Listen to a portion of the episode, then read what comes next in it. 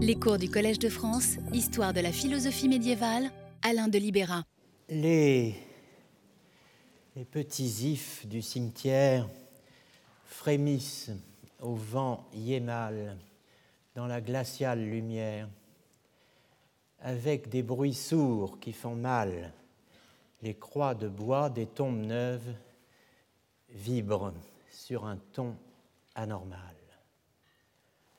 Silencieux comme les fleuves, mais gros de pleurs comme eux de flots, les fils, les mères et les veuves, par les détours du triste enclos, s'écoulent, lente théorie au rythme heurté des sanglots. Le sol sous les pieds glisse et crie. Là-haut, de grands nuages tors s'échevèlent avec furie. Pénétrant comme le remords tombe un froid lourd qui vous écœure et qui doit filtrer chez les morts. Chez les pauvres morts, à toute heure, seuls et sans cesse grelottant, qu'on les oublie ou qu'on les pleure. Je suis Verlaine, aurait pu dire Guillaume II. Il dit Ich habe es nicht gewollt. Je n'ai pas voulu cela, redisent Willichen, petit Guillaume, et le Dieu des derniers jours de l'humanité. Verden, qui donc alors? demande Krauss par la bouche de Petite Marie. La réponse semble aller de soi. La lecture d'Anselme de Canterbury et de Roderick Chisholm, entamée le 6 janvier, la rend plus délicate, qui, au minimum, porte sur la conjonction du faire, du vouloir et du pouvoir, la sainte trinité de la théorie de l'action. Pour comprendre cette phrase, je n'ai pas voulu cela, on peut combiner de nombreuses façons chacun de ces termes. Faire, vouloir, pouvoir. On pourrait ajouter savoir et croire avec un ou plusieurs autres. On obtiendrait autant de problèmes philosophiques. Pour prendre le plus simple, la combinaison du faire et du vouloir il est clair que la signification de je n'ai pas voulu cela ne sera pas la même si cela désigne ce que j'ai fait ou ce qui a été fait. Guillaume II, recueilli devant la tombe du soldat, sur les cartes postales de la propagande impériale, n'a pas tué le soldat. Il n'a rien fait la mort du soldat a été causée par celui qui l'a tué. Elle a été faite. Elle s'est faite sans que Guillaume ait pris part à l'action. Il n'a pas pressé la gâchette, il ne tenait pas le fusil Lebel. Autrement dit, non seulement Guillaume n'a pas voulu la mort du soldat, mais il ne l'a pas causée. À dire vrai, il ne voulait ni la mère du soldat, ni la guerre elle-même. Petit Guillaume, sa mère l'assure, mène une sainte guerre défensive. Er führt einen heiligen Verteidigungskrieg. Cette guerre, il ne l'a pas voulu. C'est ce que dit le vrai Guillaume, pas celui des cartes postales et des garde-feux de cheminée, mais celui de l'Arbeiter Zeitung, celui qui affirme solennellement devant Dieu et l'histoire ma conscience est pure, je n'ai pas voulu la guerre. Le lecteur d'Anselme répond Il faut distinguer causalité directe, par soi, per se, et causalité indirecte, par un autre, per aliud, bringing it about that Q where Q is a sufficient condition for P. dans l'idiome de Walton.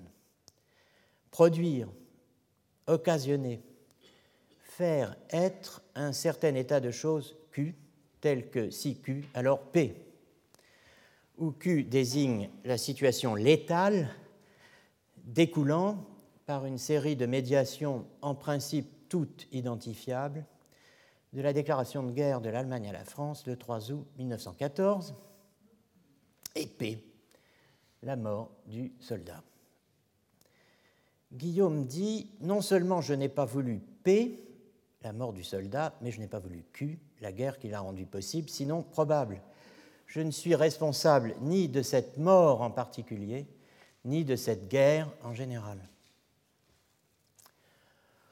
On peut rétorquer deux sortes de choses à Guillaume. La première, en termes micraéliens, ceux du Lexicon Philosophicum de Johannes Lütke-Schwager, Micraelius, en distinguant welle, nolle et non welle, comme nous l'avons vu en conclusion du cours du 6 janvier. Vouloir, ne pas vouloir ou ne pas vouloir que, et vouloir ne pas ou vouloir que ne pas. Guillaume nous dit Je n'ai pas voulu cela. Nous pouvons lui répondre Si tu veux dire que tu nolais ou noulais la guerre, c'est faux.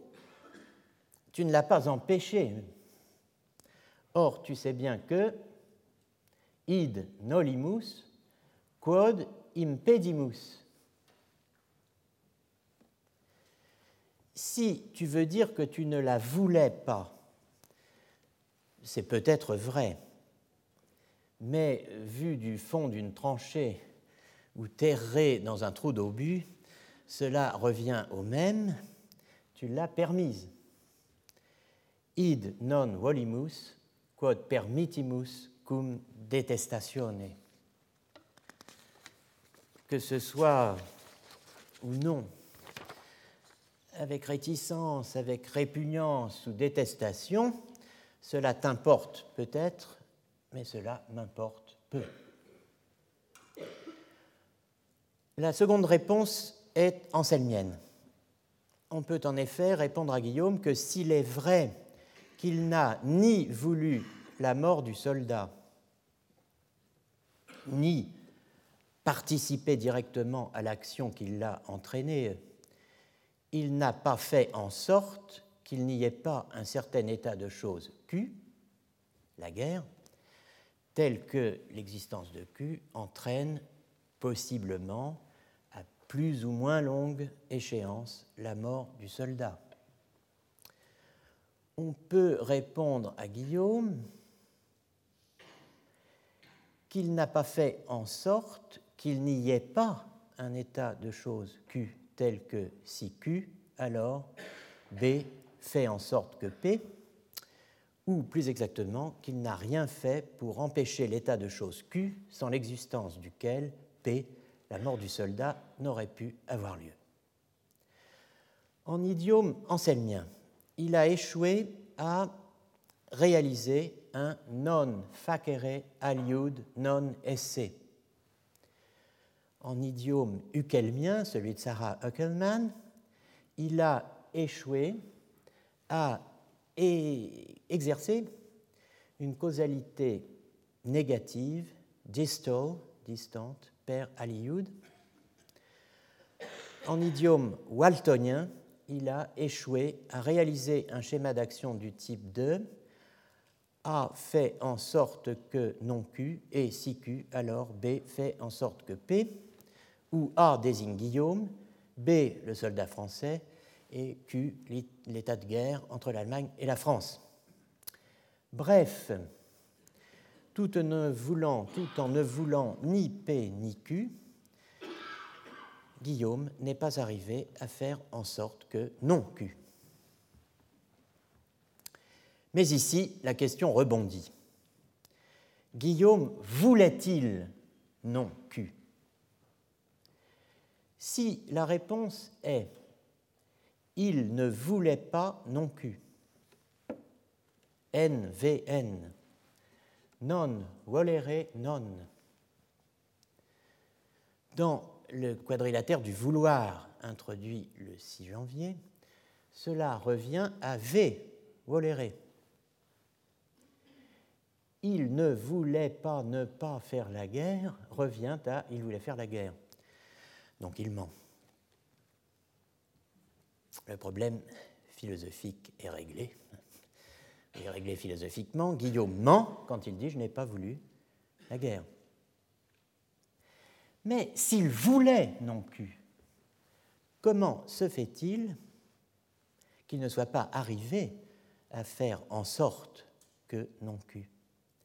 N'était-il pas l'empereur, le Kaiser, c'est-à-dire celui qui commande Serait-ce qu'il avait le pouvoir de faire en sorte que Q, mais n'avait pas celui de faire en sorte que non Q. Si tel est le cas, pouvait-il vraiment faire ce qu'il voulait? Était-il libre de faire ou de ne pas faire la guerre? Si, ayant le pouvoir de faire la guerre, il n'avait pas celui de ne pas la faire c'est le problème de la liberté. En tant que, comme je le disais le 6 janvier, elle réunit vouloir, pouvoir et faire. J'y reviens.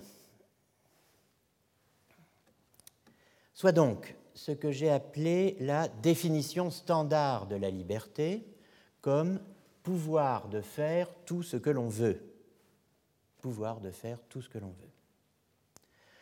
Reprenons le texte de Chisholm, Human Freedom and the Self, à son commencement. Avant le casus du fonctionnaire faillible, potentiellement indélicat.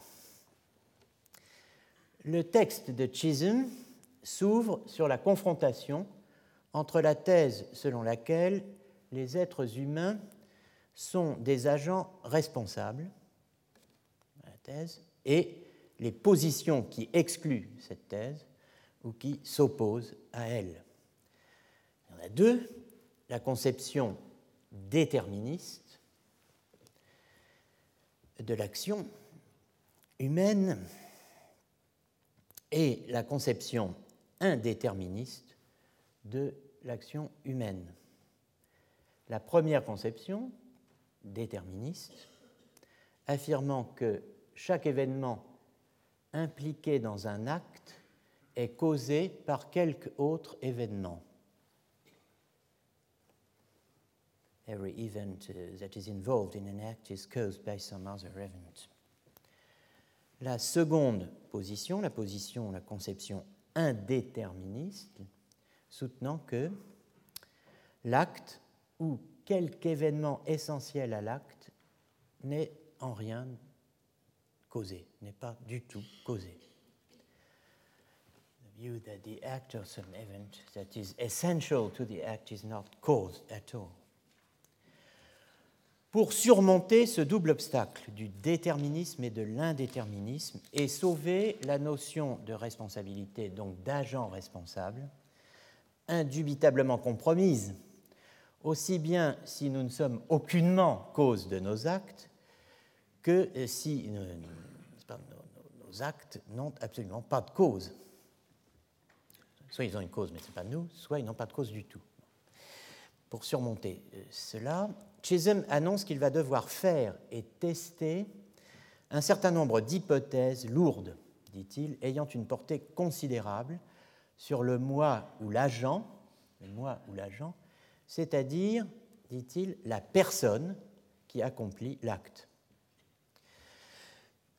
le moi ou l'agent, c'est-à-dire la personne qui accomplit l'acte. Une formule où l'on voit, ce qui n'est pas sans importance pour une archéologie du sujet, la notion de personne se glisser dans l'équation nietzschéenne du sujet de l'action, que nous avions formulée l'année dernière, pour donner quelqu'un égale sujet, égale agent, égale je, égale personne. Pour lancer la réflexion, dans Human Freedom and the Self, euh, je rappelle qu'il s'agit euh, au départ, n'est-ce pas, d'une conférence, Lindley Lecture, donnée à l'Université du Kansas en 1964. Pour lancer la réflexion, Chisholm prend un exemple qu'il emprunte probablement à Anselme. Exemple qui, depuis le 7 janvier dernier, a pris pour nous une signification particulière. Considérons, dit-il, certains faits ou méfaits qui peuvent être attribués à un agent responsable, par exemple un homme tirant sur un autre homme. La question est, à quelles conditions un tel homme peut-il être dit responsable de son acte? La réponse. Si l'homme en question était responsable de ce qu'il faisait quand il l'a fait, c'est que, je cite, ce qui allait arriver au moment du tir était quelque chose d'entièrement en son pouvoir.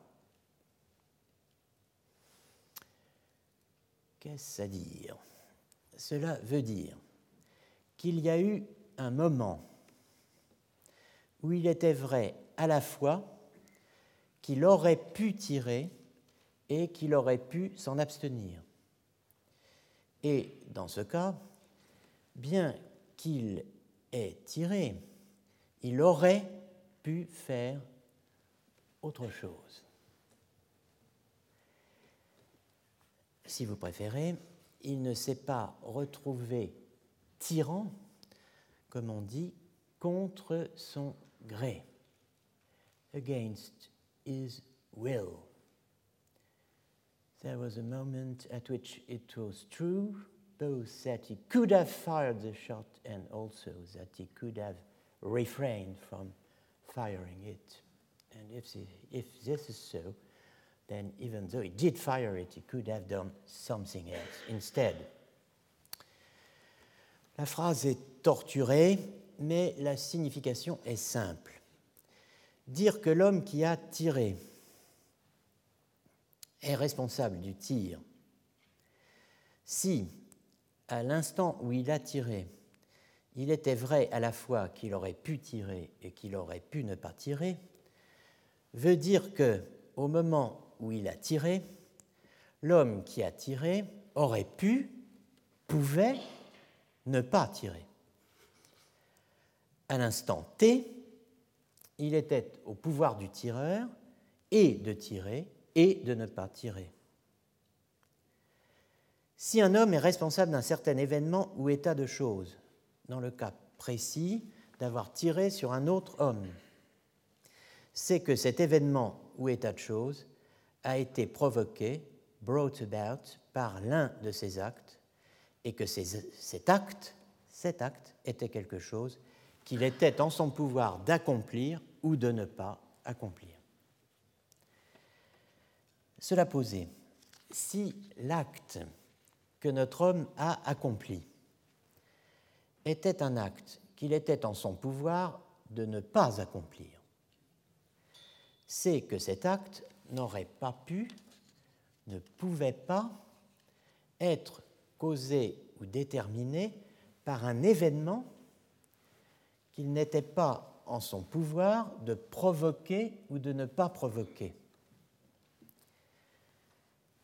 Dire que à l'instant t, X a le pouvoir d'accomplir ou de ne pas accomplir un acte A, que de fait il a accompli, signifie que cet acte qu'il accomplit ne peut être causé par un événement E que X n'aurait ni le pouvoir de provoquer ni le pouvoir d'empêcher.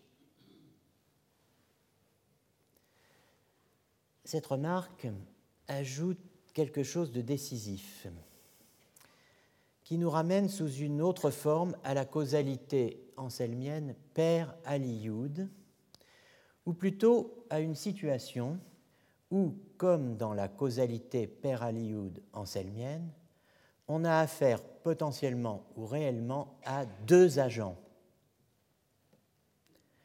Dans l'exemple du tir, le second agent peut être un deuxième homme, distinct du tireur. Quelqu'un qui, par exemple, lui aurait tenu la main et aurait pressé du doigt le doigt du tireur pour lui faire appuyer sur la gâchette. Ou bien encore, dit Chisholm,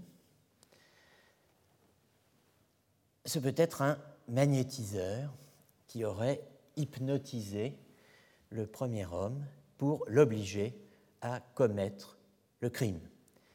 C'est cela, cette sorte d'intervention externe, que désigne l'événement E. Dans la phrase, dire que à T, X a le pouvoir d'accomplir ou de ne pas accomplir un acte A que de fait il accomplit, signifie que cet acte qu'il accomplit ne peut être causé par un événement E que X n'aurait ni le pouvoir de provoquer ni le pouvoir d'empêcher. Eh bien voilà deux situations où X n'a pas le pouvoir d'empêcher hein, l'événement qui va provoquer le tir. E, premier exemple, un deuxième agent Y appuie sur le doigt de X. Autre hypothèse, un magnétiseur Y a hypnotisé X. Dans un cas de ce genre, tout le monde s'accorderait à dire qu'il n'était pas au pouvoir du premier homme d'empêcher le tir qui a été causé par le deuxième, par l'intrusion du second tireur ou du magnétiseur.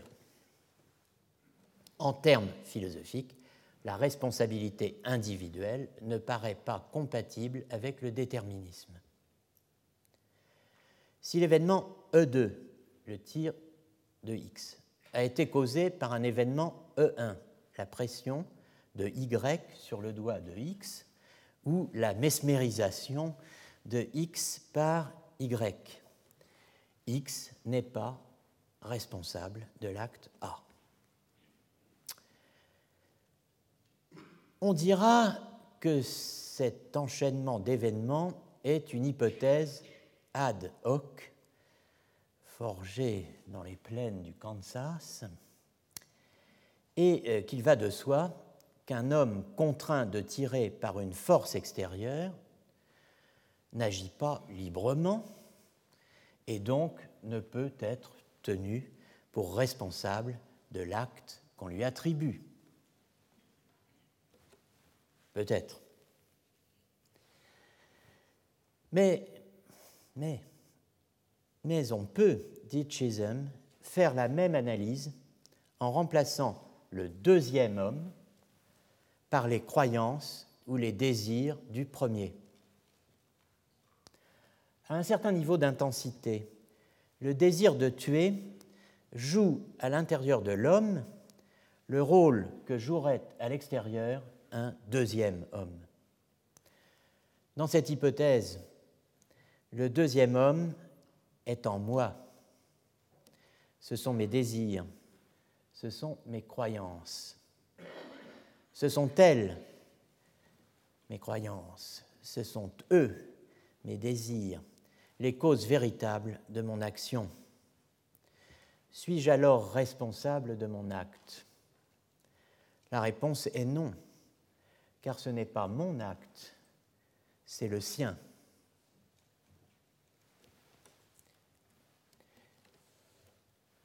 L'acte de l'ennemi intérieur. Si l'acte de cet homme était en réalité, écrit Chisholm, provoqué par ses croyances et ses désirs, et si ceci, dans la situation particulière où il se trouvait, le causait à faire ce qu'il a fait, nous devons en conclure qu'il en était la cause, qu'ils en étaient la cause, pardon, et donc il ne pouvait, au singulier, faire autre chose que ce qu'il a effectivement fait. Que la cause de l'action soit interne ou externe ne peut faire de différence à cet égard. Si cette cause est un état ou un événement dont l'homme lui-même n'est pas responsable, celui-ci, alors, n'est pas responsable de ce que nous avons nommé par erreur son acte. L'homme n'est pas responsable d'un acte qui est la conséquence d'un événement qu'il n'était pas en son pouvoir d'empêcher. Voilà la thèse de base. Hein. L'homme n'est pas responsable d'un acte qui est la conséquence d'un événement qu'il n'était pas en son pouvoir d'empêcher. Cela dit, les croyances s'acquièrent. Les désirs ne naissent pas de rien. Eux aussi sont acquis. On peut donc poursuivre le raisonnement pour le plaisir. On peut, par exemple, dire que l'homme est responsable des actes que ses croyances lui font accomplir, s'il est vrai que il y eut un moment où il était en son pouvoir de les acquérir ou non. If there was a time when they were within his power either to acquire or not to acquire. Cela nous ramène au problème initial. On a simplement abandonné l'idée de contrainte extérieure. Au fond, ce que ne fait pas euh, Chisholm, mais cela me paraît compatible avec les passages extraits de son analyse des conditions de la responsabilité, on pourrait dire que tout se ramène à un problème d'acquisition to acquire, desire, belief. Tout se ramène à un problème d'acquisition. Mais euh, allons plus loin. Acquisition de quoi? Acquisition d'une volonté, acquisition d'un acte. Ai-je vraiment le pouvoir d'acquérir mes volontés? Cette terminologie, l'acquisition, déroute. Elle existe pourtant. Dans l'histoire de la théologie musulmane, c'est une pièce essentielle de la théorie de l'action, celle de l'acquisition des actes, fondée sur la distinction entre créateur ou agent et acquéreur, qui, en Orient, aux confins des 9e et 10e siècles, permet notamment à euh, Al-Ashari et à ses disciples, les théologiens acharites, de faire droit au sentiment de liberté que peut éprouver l'individu tout en réservant à Dieu seul le titre de créateur et d'agent au sens propre, cela en distinguant les mouvements qui lui arrivent, indépendamment de sa volonté,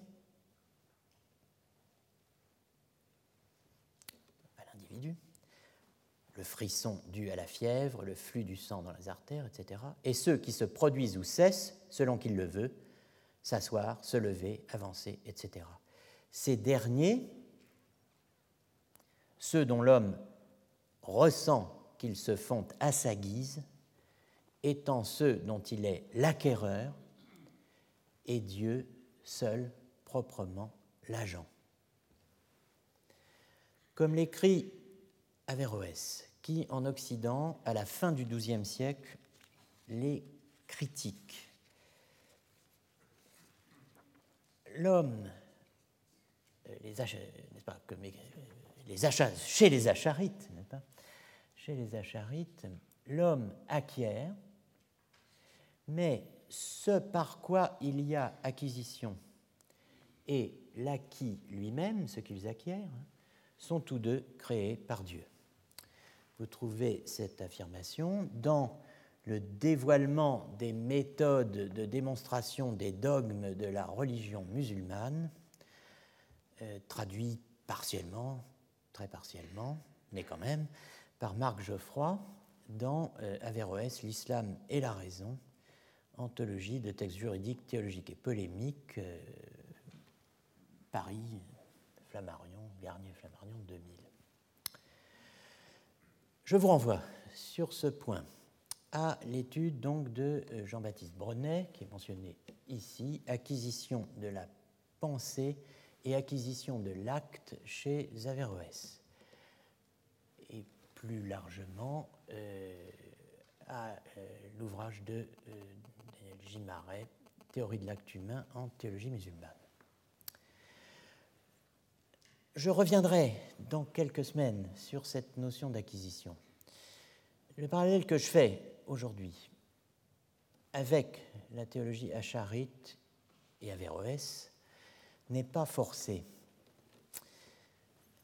La doctrine de Dieu, seul agent, nous est familière. C'est celle de l'épître aux Philippiens de 13 que nous avions évoqué le 6 janvier. C'est Dieu qui opère en vous le vouloir et le faire selon son bon plaisir. Vulgate latine, Deus est qui operator in vobis et tuele et perficere pro bona voluntate. Et en grec, vous avez la même chose, sauf que vous avez les termes telein et energein correspondant à uele et perficere. C'est Dieu qui opère en vous le vouloir et le faire selon son bon plaisir. Au minimum, la, la thèse de l'acquisition de l'acte et de la volonté, la thèse de l'épître aux Philippiens se connecte au problème de ce que j'appellerai désormais le problème des deux agents, ou selon le contexte, l'argument des deux agents, entendant deux agents pour un même acte. Chisholm en pressant quelque chose qui, pour montrer que Dieu lui-même peut tenir le rôle du deuxième homme, cite un texte de la Prima Secundae, donc de la première partie de la seconde partie de la somme de théologie de Thomas d'Aquin, qui, dans le langage d'Aristote, rappelle une partie de l'affirmation de l'épître aux Philippiens. Omnis motus tam voluntatis quam nature ab eo procedit sicut a primo moente. Chaque mouvement, tant de la volonté que de la nature, procède de lui, c'est-à-dire de Dieu, comme d'un ou comme premier moteur. Retenez cette expression, primum movens, prime mover, premier moteur. Nous la retrouverons transférée à l'homme par Chisholm. Ici, ce qui découle de euh, la, vue, comment dire, the view, euh, que euh, Thomas d'Aquin exprime en disant dans l'anglais de Chisholm, Every movement, both of the will and of nature, proceeds from God as the prime mover. Hein. Donc ce qui découle de cette vue, c'est l'idée que si Dieu est le premier moteur de son acte, l'homme, le pécheur, n'est pas responsable de cet acte. vous avez le texte de euh, Chisholm en anglais là. Si l'acte du pécheur, the act of the sinner, procède effectivement, vraiment procéder de Dieu comme premier moteur, Dieu se trouve, then God was in the position of the second agent. Dieu était véritablement, se trouve, se trouvait dans la position du deuxième agent discuté précédemment, just discussed. The man who fought the trigger finger, or the hypnotist, le, celui qui pressait le doigt du premier sur la détente, ou bien l'hypnotiseur. Et celui que l'on nomme le pécheur, the sinner so called, n'est donc pas, n'était pas responsable de ce qu'il a fait. Chisholm note On pourrait juger cette assertion téméraire du point de vue de l'histoire de la théologie occidentale. Mais je dois dire, dit-il, que je n'ai encore jamais rencontré une seule bonne raison d'y renoncer.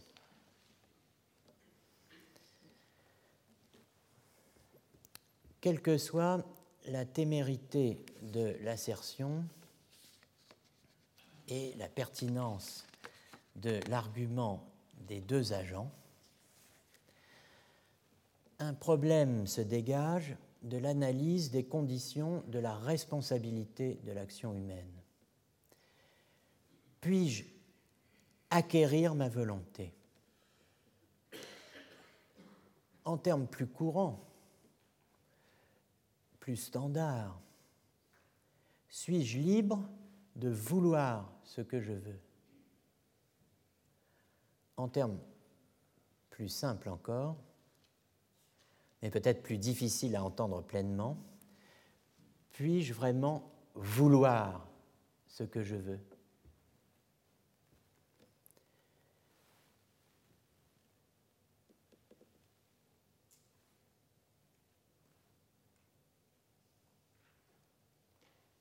Distinguant question du libre arbitre et question de la liberté. Chisholm, dans le paragraphe 10 de Human Freedom and the Self, pose avec Locke le vrai problème de la liberté. Le vrai problème de la liberté n'est pas celui que l'on peut tirer de la définition standard de la liberté comme pouvoir de faire tout ce que l'on veut. Le vrai problème de la liberté est de savoir si je suis libre de vouloir ce que je veux. Il y a une différence entre le concept originel et empirique de la liberté qui ne se rapporte qu'à la puissance d'agir et le concept du libre arbitre qui se rapporte uniquement à la puissance de vouloir. Donc liberté et puissance d'agir, libre arbitre et puissance de vouloir. C'est littéralement ce que dit Schopenhauer dans un texte célèbre de 1838, primé en 1839 par l'Académie royale des sciences en Norvège, un texte que l'on redécouvre périodiquement. Hein. Über die Freiheit des menschlichen Willens traduit en français par euh, Salomon Reinhardt en 1877 sous le titre Essai sur le libre arbitre. De fait, s'il est certain qu'un homme peut faire ce qu'il veut, il n'est pas du tout certain, bien au contraire, qu'il puisse vouloir autre chose que ce qu'il veut. La conscience, Selbstbewusstsein, affirme je peux faire tout ce que je veux. Schopenhauer répond et alors? Interroger, écrit-il, interroger un homme tout à fait sans préjugés. Voici à peu près en quels termes il s'exprimera au sujet de cette conscience immédiate que l'on prend si souvent pour garante d'un prétendu libre arbitre. C'est la planche intitulée ici Faire ce que l'on veut, le présent d'une illusion. Interroger un homme tout à fait sans préjugés, voici à peu près en quels termes il s'exprimera au sujet de cette conscience immédiate que l'on prend si souvent pour garante d'un prétendu libre arbitre. Je signale au passage que la question qui avait été mise au concours par l'Académie euh, norvégienne, euh, concours dont effectivement euh, Schopenhauer a remporté le prix, hein, cette question était Num liberum hominum arbitrium et sui ipsius conscientia demonstrari potest. Est-ce que l'on peut démontrer euh, le libre arbitre de l'homme à partir de la conscience qu'il a de lui-même, de sa conscience de soi? Euh, un homme tout à fait sans préjugés veut dire bah oui quoi enfin évidemment je peux faire ce que je veux si je veux aller à gauche je vais à gauche pas besoin d'être grec pour ça n'est-ce pas? Si je veux aller à droite je vais à droite cela dépend uniquement de mon bon vouloir. Je suis donc libre. Un tel euh, témoignage ironise Schopenhauer est certainement juste et véridique. Il n'a qu'un défaut, il présuppose la liberté de la volonté. Et euh, surtout, je souligne personnellement ce point, il admet implicitement que la décision est déjà prise. C'est au moment où j'ai déjà pris ma décision que je peux dire je peux faire ce que je veux, je peux aller à gauche, si je veux aller à gauche, je peux aller à droite, si je veux aller à droite. Il admet implicitement que la décision est déjà prise. La liberté de la décision elle-même ne peut donc nullement être établie par cette affirmation. Or, c'est cela qui est en cause il n'y est fait aucune mention de la dépendance ou de l'indépendance de la volition au moment où elle se produit, mais seulement des conséquences de cet acte une fois qu'il est accompli, ou pour parler plus exactement, de la nécessité de sa réalisation en tant que mouvement corporel. Il y a une différence entre la genèse des volitions et l'exécution des mouvements corporels.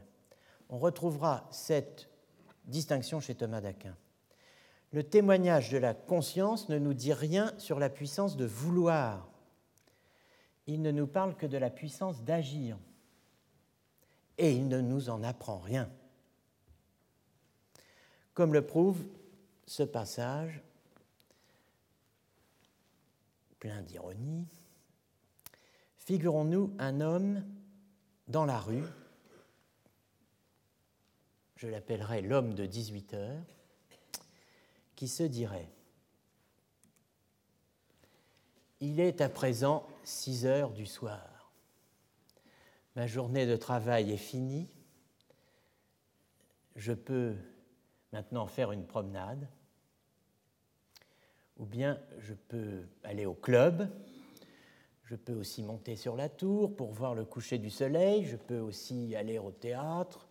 Je puis faire une visite à tel ami ou à tel autre. Je peux même m'échapper par la porte de la ville, m'élancer au milieu du vaste univers et ne jamais revenir. Tout cela ne dépend que de moi, j'ai la pleine liberté d'agir à ma guise. Et cependant, je n'en ferai rien. Mais je vais rentrer non moins volontairement au logis auprès de ma femme c'est exactement comme si l'eau disait Je peux m'élever bruyamment en haute vague. Oui, certes, lorsque la mer est agitée par une tempête. Je peux descendre d'un cours précipité en emportant tout sur mon passage.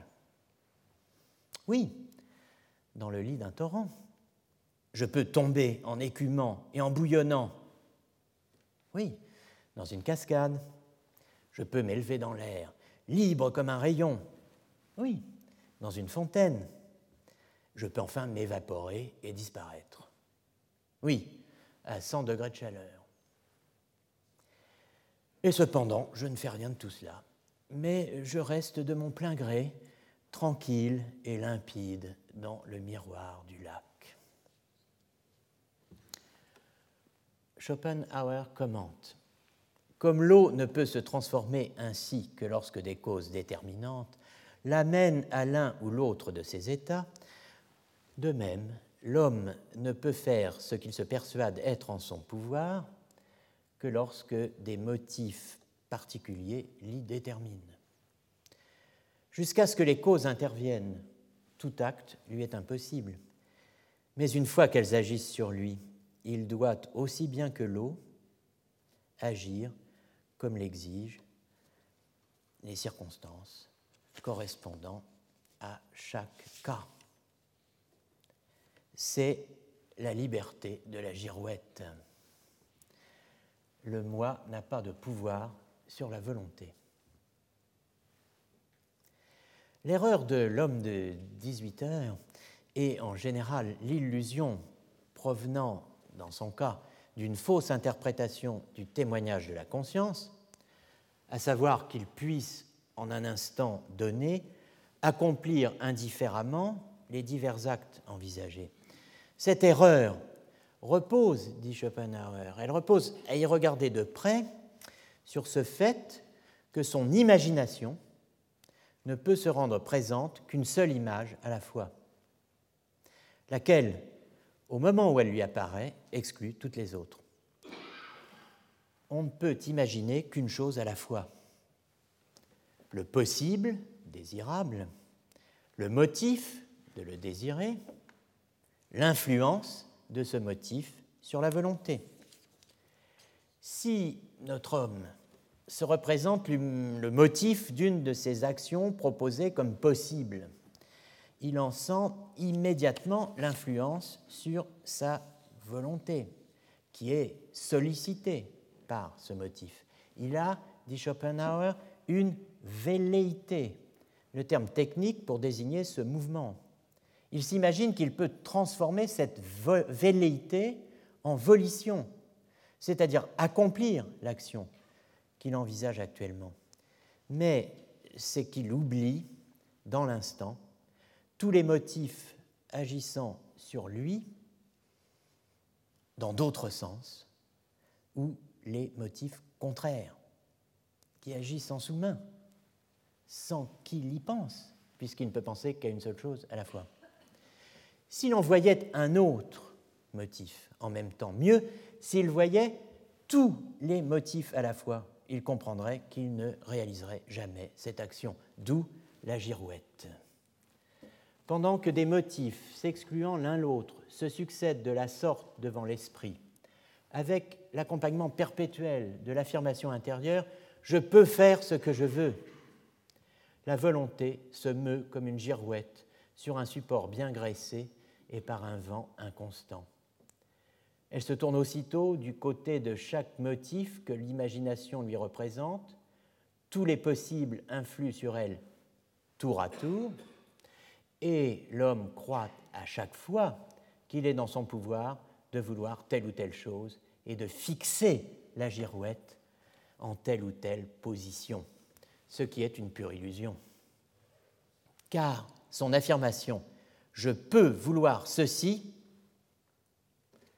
est en vérité hypothétique et il doit la compléter en ajoutant si je ne préfère autre chose. Mais cette restriction seule suffit pour infirmer l'hypothèse d'un pouvoir absolu du moi sur la volonté. Comme disait Edgar Faure,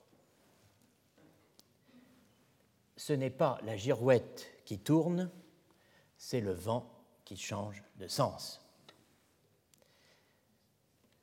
Je ne puis vouloir à volonté. Je n'ai pas le pouvoir de vouloir ce que je veux, car au moment où je le veux, je n'ai pas le pouvoir de vouloir autre chose que ce que je veux. Voilà la thèse de Schopenhauer. Elle a choqué elle a séduit. C'est selon. Elle s'inscrit dans une tradition plus vaste qui va de Paul de Tarse à Augustin. De Paul de Tarse et Augustin à Locke et Leibniz, via le Moyen Âge. Et de là à nos modernités successives. Chisholm en transcrit l'essentiel dans le paragraphe 10 de La liberté humaine et le moi, Human Freedom and the Self. Il faut, avec Locke, dit-il, euh, distinguer trois questions.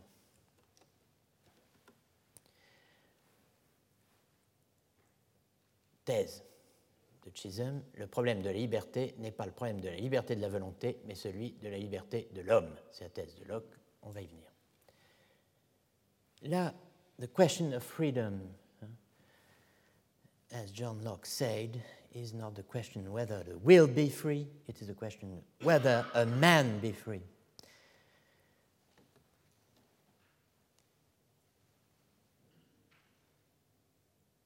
La question de la liberté, comme le disait John Locke, ne consiste pas à savoir si la volonté est libre, mais si un homme est libre.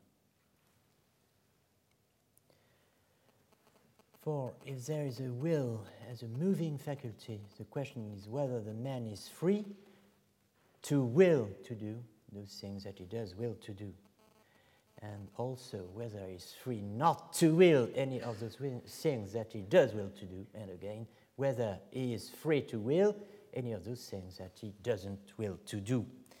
Donc, s'il existe une volonté en tant euh, que, traduit euh, Fabien Kella dans euh, la,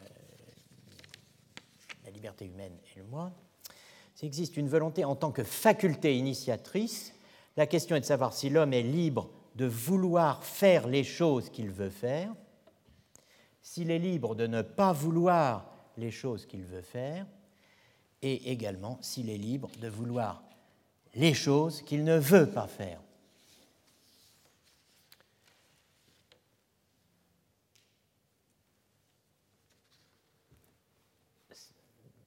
sous les yeux ici la traduction, donc est là, page 49.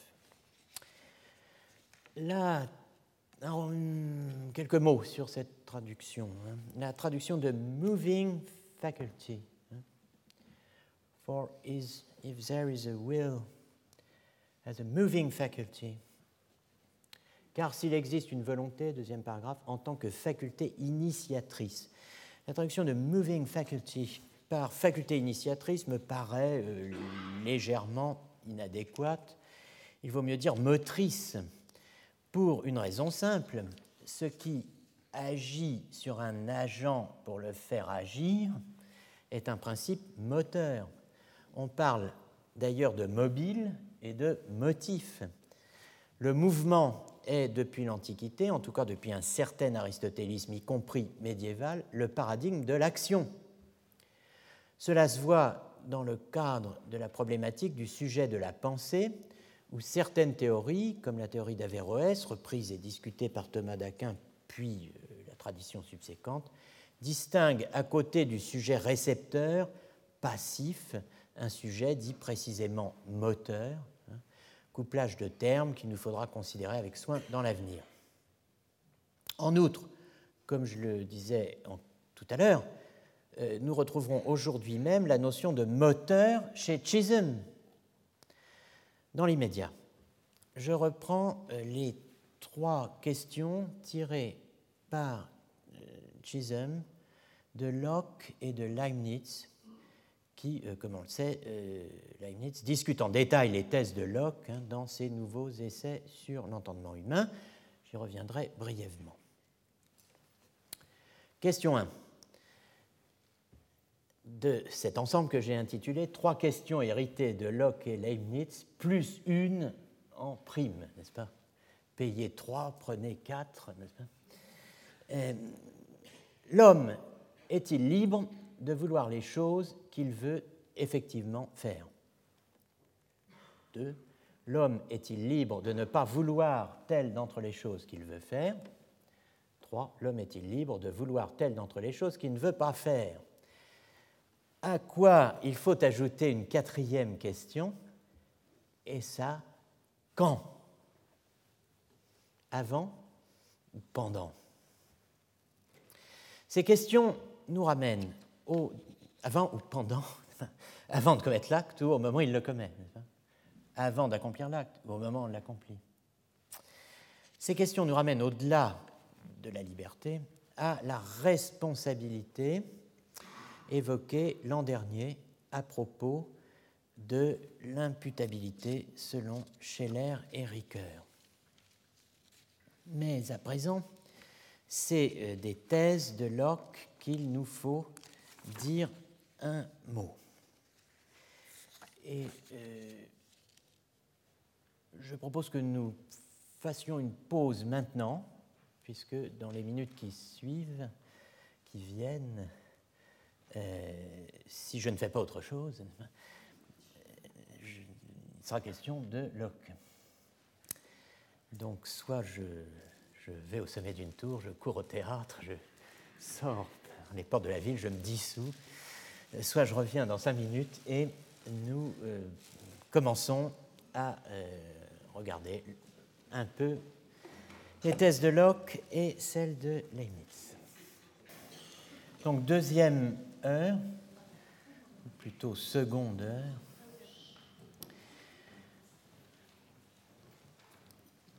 Je terminais la première heure en disant qu'à présent, c'était des thèses de John Locke qu'il nous fallait dire un mot. Donc le, le premier point sera l'idée du mouvement comme paradigme de l'action. On l'a vu souvent ici, ailleurs, mouvement et action sont constamment mis en parallèle. J'évoquais l'an dernier, lors du séminaire du 27 mars 2014, comme les, séances sont enregistrées, vous pouvez euh, toujours vous y reporter si le, désir vous en prend.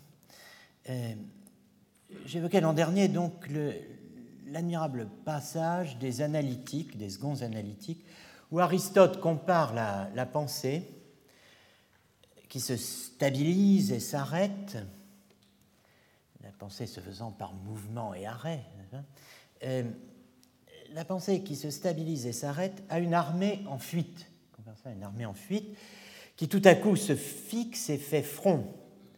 Je cite, comme dans une bataille, au milieu d'une déroute, un soldat s'arrêtant, un autre s'arrête, puis un autre encore, jusqu'à ce que l'armée soit revenue à son ordre primitif. C'est dans le chapitre 19 du deuxième livre des Seconds Analytiques. Chez Locke, la circularité d'implication des deux notions, mouvement et, action, prend une forme bien précise, l'action, l'action humaine se subdivise en deux, pensée et mouvement. Le euh, paragraphe 8 de l'essai concernant l'entendement humain, Essay Concerning Human Understanding, le, le paragraphe 8 le dit clairement,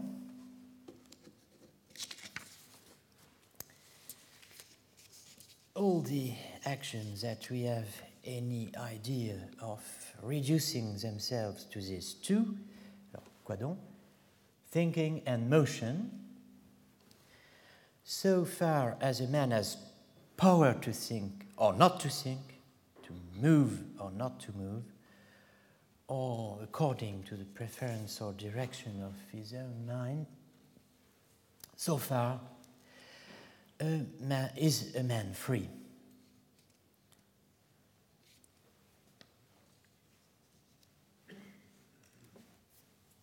Traduction de Pierre Coste, donc hein, 1714, euh, que je cite, non pas qu'il manquions de traduction moderne, n'est-ce pas mais, mais, parce que nous reparlerons de Coste dans, dans quelques minutes.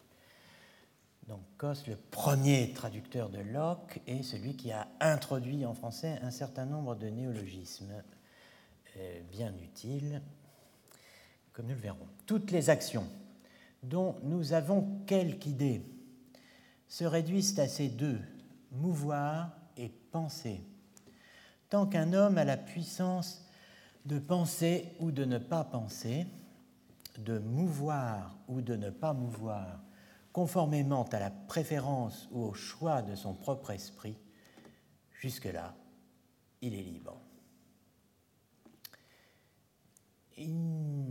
S'il n'y a que deux sortes d'actions, penser et mouvoir, c'est malgré tout, c'est quand même en termes de mouvement que Locke présente l'action de penser et partant de là, définit la liberté de penser.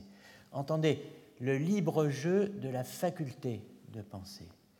Il définit la liberté de penser comme une sorte de liberté de mouvement, où l'on retrouve d'une certaine manière l'idée d'Aristote évoquée tout à l'heure.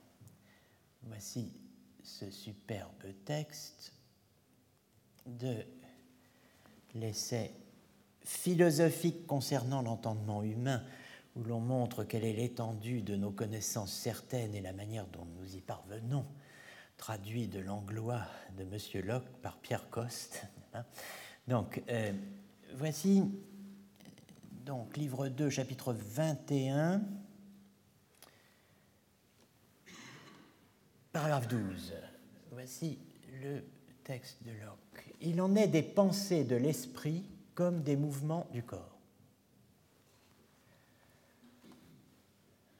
Lorsqu'une pensée est telle que nous avons la puissance de l'éloigner ou de la conserver, conformément à la préférence de notre esprit, nous sommes en liberté à cet égard. Un homme éveillé étant dans la nécessité d'avoir constamment quelques idées dans l'esprit. Si, je vous assure, un homme éveillé est dans la nécessité d'avoir constamment quelques idées dans l'esprit.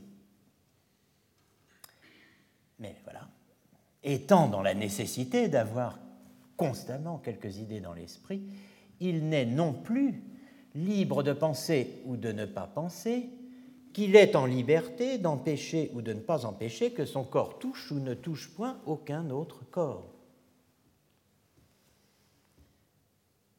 Mais de transporter ses pensées d'une idée à l'autre, c'est ce qui est souvent en sa disposition. Et en ce cas-là, il est aussi libre par rapport à ses idées qu'il y est par rapport au corps sur lesquels il s'appuie pouvant se transporter de l'un sur l'autre comme il lui convient en fantaisie, ou plutôt comme il lui vient en fantaisie. Mouvoir ses pensées en mouvant ses idées, les éloigner ou les retenir, les tenir à distance ou les rappeler, bref, en être le moteur, voilà ce qui apparente la pensée, le mouvement de la pensée, du mouvement en l'esprit, hein, au mouvement, à la motion du corps par l'esprit. Il y a des idées fixes, des idées que l'on ne peut éloigner, des idées qui s'imposent, comme l'extrême douleur ou la passion violente. Leur empire, dit Locke, leur empire sur nous, leur emprise, leur empire sur nous cesse quand l'esprit recouvre sa motricité. Entendez, sa motricité comme puissance de mouvoir, de mettre en mouvement, non pas sa puissance d'être ému. Il y a des idées qui, comme certains mouvements du corps, sont tellement fixés dans l'esprit que dans certaines circonstances, on ne peut les éloigner quelque effort qu'on fasse pour cela. Un homme à la torture n'est pas en liberté de n'avoir pas l'idée de la douleur. L'idée de la douleur, c'est éprouver une douleur. C'est une terminologie euh, sur laquelle on reviendra dans le séminaire, euh, quand on travaillera un peu la notion d'idée. En tout cas, un homme à la torture n'est pas en, liberté de n'avoir pas l'idée de la douleur et de l'éloigner en s'attachant à d'autres contemplations. Non peut mais. Hein. Quelquefois, une violente passion qui agit sur notre esprit, comme le vent le plus furieux agit sur nos corps, sans nous laisser la liberté de penser à d'autres choses auxquelles nous aimerions bien mieux penser. Mais lorsque l'esprit reprend la puissance d'arrêter ou de continuer, de commencer ou d'éloigner quelqu'un des mouvements du corps ou quelqu'une de ses propres pensées, l'analogie parfaite hein, entre la gestion du corps, si on peut dire, et euh, celle des pensées. Hein. Quelqu'un des mouvements du corps ou quelqu'une de ses propres pensées, selon qu'il juge à propos de préférer l'une à l'autre, un mouvement à un autre, une pensée à une autre, dès lors, nous le considérons comme un agent libre. Selon ce schéma moteur, la nécessité qui s'oppose à la liberté a deux formes dans un agent capable de volition. Entendons qu'elle s'y exerce sous deux formes, la contrainte et la cohibition. Là où manque toute pensée, là où le pouvoir d'agir ou de s'abstenir selon la direction de l'esprit fait défaut, c'est la nécessité qui règne. Là où il y a pensée, là où le pouvoir d'agir ou de s'abstenir selon la direction de l'esprit est attesté, eh bien, c'est la liberté, peut-on imaginer, qui va régner. Mais voyons, si le commencement ou la continuation d'une action est contraire à la préférence de son esprit. Autrement dit, si l'on oblige l'agent à faire quelque chose, à commencer ou à continuer une action, il y a, dit Locke, contrainte. Si c'est l'empêchement ou la cessation d'une action qui est contraire à la préférence de son esprit. Autrement dit, si on oblige l'agent à ne pas faire, soit qu'on l'empêche de faire ou qu'on l'oblige à s'arrêter, il y a cohibition. Un des néologismes forgés par Pierre Coste, le traducteur, pour rendre restraint par un substantif sur le modèle du latin cohibitio, on dirait probablement sans doute aujourd'hui inhibition. Lorsque la nécessité se trouve dans un agent capable de volition et que le commencement ou la continuation de quelque action est contraire à cette préférence de son esprit, je la nomme contrainte, en anglais compulsion, compulsion.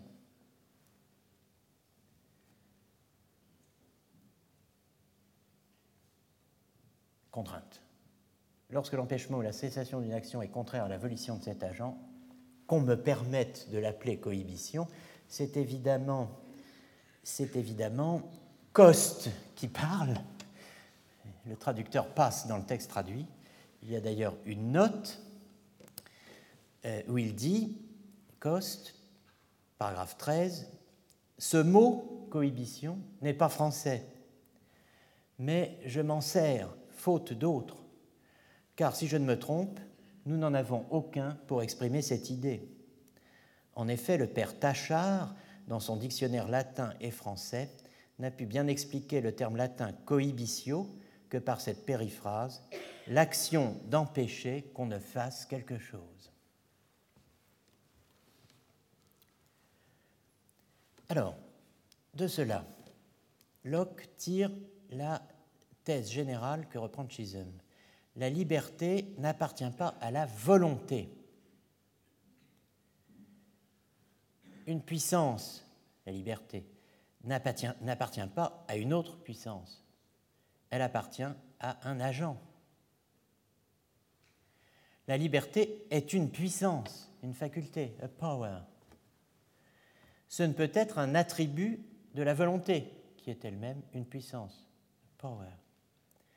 On peut donc, écrit Locke, terminer la question agitée depuis si longtemps, mais très absurde puisqu'elle est inintelligible, si la volonté de l'homme est libre ou non. Question agitée depuis si longtemps, mais très absurde. Alors,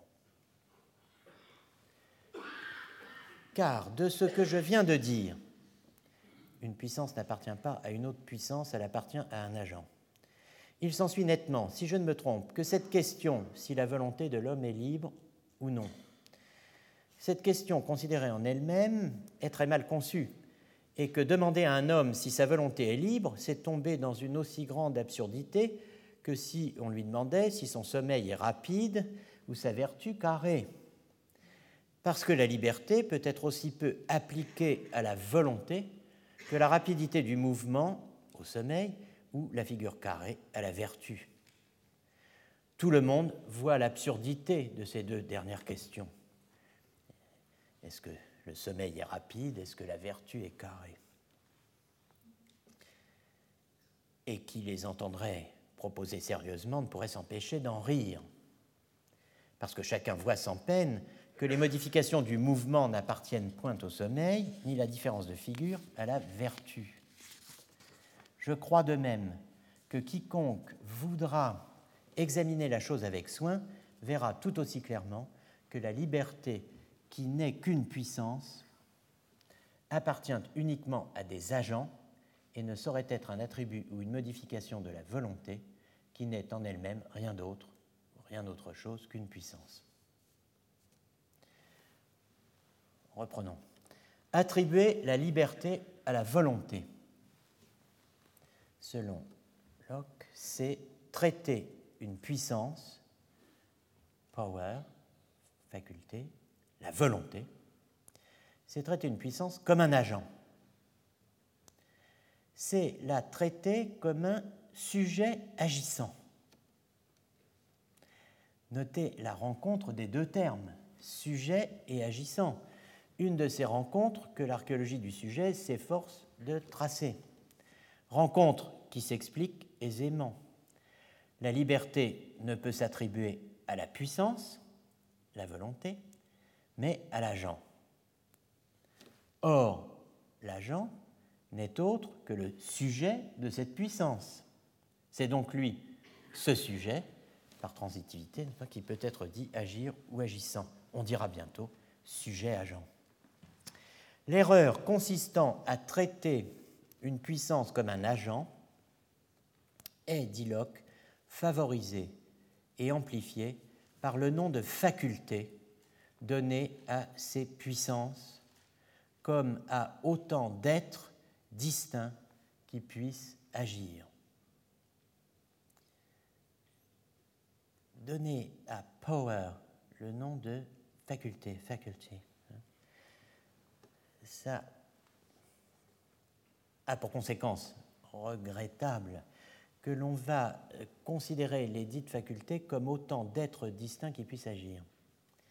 Geste, donc, qui aboutit à multiplier jusqu'à l'extravagance les facultés en l'homme, mais aussi geste qui, en mettant ces facultés en interaction, ouvre la porte à des questions elles-mêmes absurdes, comme celle, dit Locke, si, de savoir si l'entendement, une puissance, peut agir sur la volonté, une autre puissance, et réciproquement, hein, et pour finir, aboutit à placer en l'homme autant d'agents distincts qu'on a mis en lui ou en son esprit de facultés distinctes. Combien sommes-nous en moi à faire ce que je fais? Combien d'agents y a-t-il en moi Autant qu'on a compté de facultés distinctes? la puissance de faire une certaine action, dit Locke, n'opère point sur la puissance de faire une autre action, car la puissance de penser n'opère non plus sur la puissance de choisir, ni la puissance de choisir sur celle de penser, que, alors non plus égale pas plus, hein, donc la puissance de penser n'opère pas plus sur la puissance de choisir, ni la puissance de choisir sur celle de penser, que la puissance de danser opère sur la puissance de chanter, ou la puissance de chanter sur celle de danser, comme tout homme qui voudra y faire réflexion le reconnaîtra sans peine. C'est pourtant là ce que nous disons lorsque nous nous servons de ces façons de parler. La volonté agit sur l'entendement ou l'entendement sur la volonté. Vient la thèse centrale qui préside à la problématique moderne de la liberté telle que la reprend et la réarticule Chisholm et qui pour nous signe un moment ou une figure particulière de ce qu'on a appelé l'an dernier, en liaison critique avec Foucault, la question de l'homme, celle de la naissance, donc aussi de la mort de l'homme. En tout cela, dit Locke, que l'on chante, que l'on danse, que l'on veuille ou que l'on pense, ce n'est pas une puissance qui agit sur une autre puissance, c'est l'esprit ou l'homme qui met en œuvre ces puissances. Car les puissances sont des relations et non des agents. Powers are relations, not agents.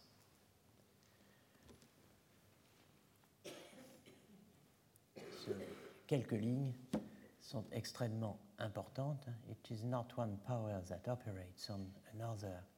It is the mind that operates and exerts these powers. It is the man that does the action. It is the agent that has power or is able to do. Car les puissances sont des relations et non des agents. Powers are relations, not agents. Les puissances sont des relations, non des agents. Gardez à l'esprit ce théorème, nous le retrouverons. Pour l'instant, notez ce que Locke en tire, à savoir qu'il ne faut pas multiplier les agents en l'homme, sous prétexte que l'homme, par ses diverses activités, est engagé dans diverses relations. Compter un agent par activité au lieu d'une relation par activité, voilà l'erreur. Ce n'est pas la capacité d'agir qui a la capacité d'agir, c'est l'agent. Locke débusque l'erreur catégorielle, faire de la puissance un agent au lieu d'une relation, qui fonde ce que j'appelle la théorie des deux agents, hein, théorie que nous retrouverons quant à nous ici même, hein, au cœur du problème christologique qui, dans l'Antiquité tardive, a, et pour des siècles, donné à l'anthropologie philosophique un cadre original dont l'importance théorique et la valeur heuristique commencent à peine d'être reconnues. C'est cette référence de l'action à l'agent plutôt qu'à la faculté qui fonde la juste perspective sur la liberté. Deux thèses, c'est l'agent qui agit, pas la faculté, c'est l'homme qui est libre, pas la volonté c'est celui qui fait l'action qui a la puissance ou la capacité d'agir, et par conséquent, ce qui a ou qui n'a pas la puissance d'agir, c'est cela seul qui est ou qui n'est pas libre, et non la puissance elle-même. Car la liberté ou l'absence de la liberté ne peut appartenir qu'à ce qui a ou n'a pas la puissance d'agir. En résumé, c'est l'homme qui est ou non libre, non sa volonté, et c'est de l'homme que se posent les trois questions de Chisholm que nous pouvons articuler sur le quadrilatère du vouloir faire, vu le 6 janvier, en combinant vouloir faire, vouloir ne pas faire et ne pas vouloir faire. Rappelle donc des trois questions de Locke. L'homme est-il libre de vouloir les choses qu'il veut effectivement faire? Libre de ne pas vouloir telle d'entre les choses qu'il veut faire? Libre de vouloir telle d'entre les choses qu'il ne veut pas faire? En matière de liberté, la question philosophique fondamentale dirons-nous, est celle de la responsabilité.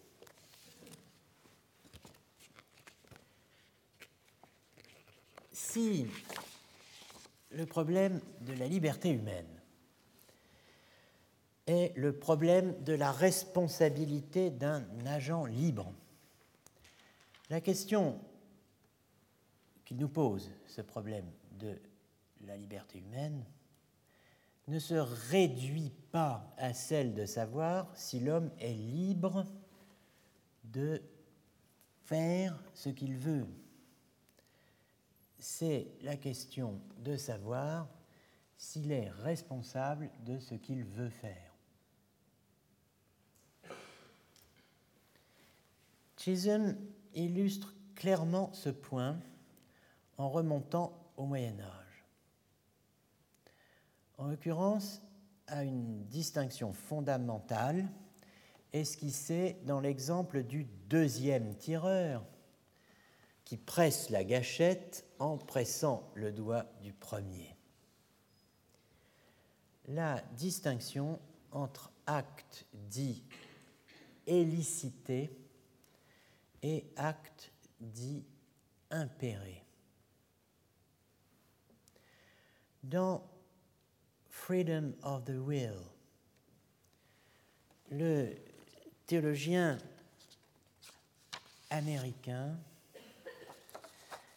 anti-arminien, donc j'ai bien dit anti-arminien et pas anti-arménien, hein, anti-arminien, Johnson Edwards, 1703-1758, un des principaux acteurs de ce qu'on a appelé par la suite le grand réveil, hein, Great Awakening, auteur d'un célèbre sermon, Sinners in the hands of an angry God, pécheurs dans les mains d'un Dieu en fureur, prononcé le 8 juillet 1741 à Enfield, Connecticut.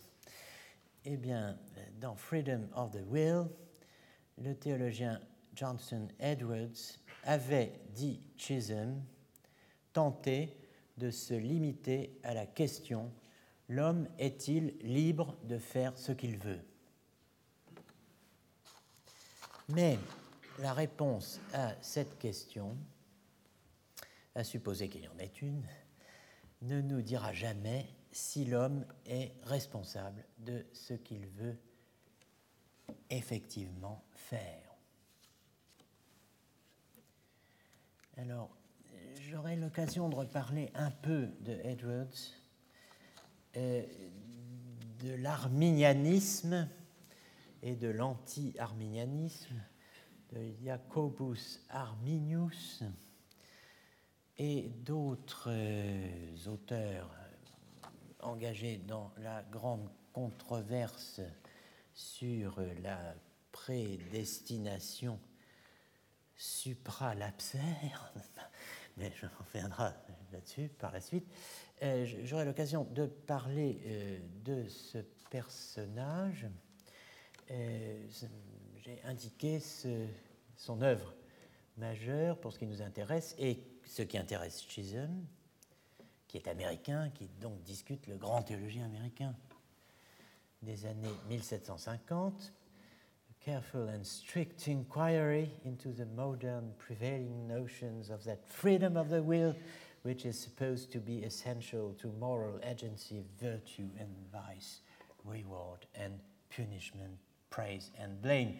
Les titres euh, à l'époque étaient plus longs que euh, dans euh, les ouvrages actuels, n'est-ce pas, où on considérerait qu'on a là utilisé tous les mots à disposition pour écrire un article et qu'en rajouter un serait peut-être chargé trop lourdement la barque.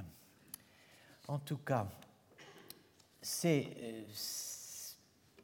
dans le cadre de cette discussion de l'erreur de Edwards, qui se limite à la question l'homme est-il libre de faire ce qu'il veut, que Chisholm recourt à la distinction médiévale de l'actus elicitus et de l'actus imperatus, acte élicité, acte impéré.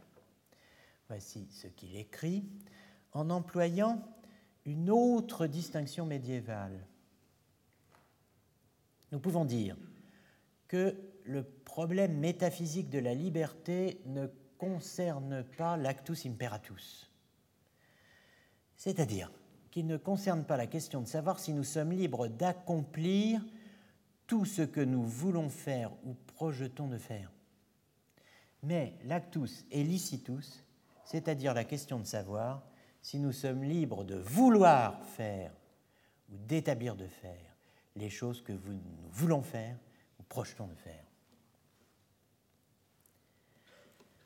Using another pair of medieval terms, dit-il, ce qui est rendu en français par en employant une autre distinction médiévale, uh, using another pair of medieval terms.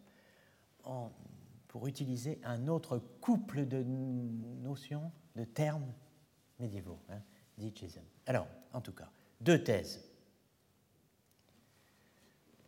et deux questions, deux questions et deux thèses. C'est une chose de demander si les choses qu'un homme veut sont des choses qui sont en son pouvoir. Problème de l'acte impéré. C'est une chose tout à fait différente de demander si son vouloir lui-même est quelque chose qui est en son pouvoir. Problème de l'acte élicité. Deuxième thèse de Chisholm, le problème de l'acte élicité n'est pas le problème de la liberté de la volonté, c'est, comme le dit Locke, le problème de la liberté de l'homme.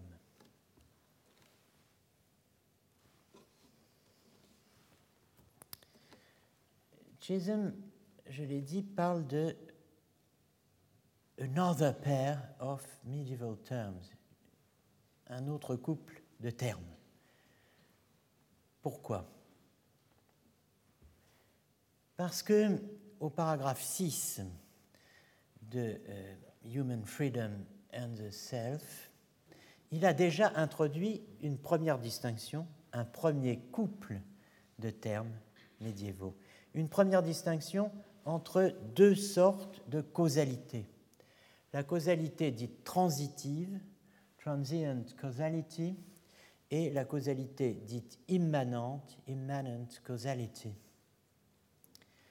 Cette euh, distinction entre deux types de causalité, qui est une euh, innovation hein, de, de Chisholm, est fondée dans la distinction aristotélicienne entre deux types d'actions, l'action transitive et l'action immanente. Cette distinction qui a euh, son origine chez Aristote, est formulée au Moyen Âge euh, à l'aide des termes transiens, transiens et immanens. la distinction aristotélicienne des deux types d'actions, dans le latin scolastique transiens et immanens, donc est l'élaboration médiévale d'un ensemble de distinctions et de concepts aristotéliciens produits par le stagirite, par Aristote, dans le cadre d'une réflexion sur la différence entre praxis et poiesis. Dans le latin de l'école, la différence donc passe initialement entre Axio transiens extra et Axio manens in agente.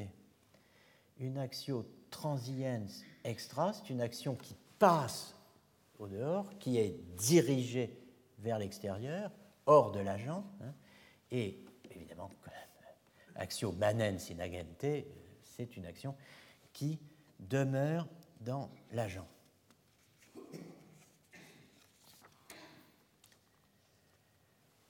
Le trait distinctif de base, disons, est donc dehors, à dedans. Précisons, la plupart des médiévaux s'accordent ou finissent par s'accorder sur une série de points, notamment sur les éléments à, combiner ou à articuler dans l'analyse d'une action. quels sont ces éléments? Un agent, un patient, un sujet, un objet, un principe initial et un terme final. Toute action comporte un agent et un patient, quelque chose qui agit, quelque chose qui pâtit. Toute action comporte un point de départ ou principe, principium, et un point d'arrivée ou d'application, terminus. On dirait aujourd'hui un sujet qui agit et un objet sur quoi il agit ou qui est visé dans et par l'action. Aristote le dit clairement dans la métaphysique, quand le résultat de l'action est extérieur à l'agent, le mouvement, par exemple celui de bâtir, de construire, est dans le mu.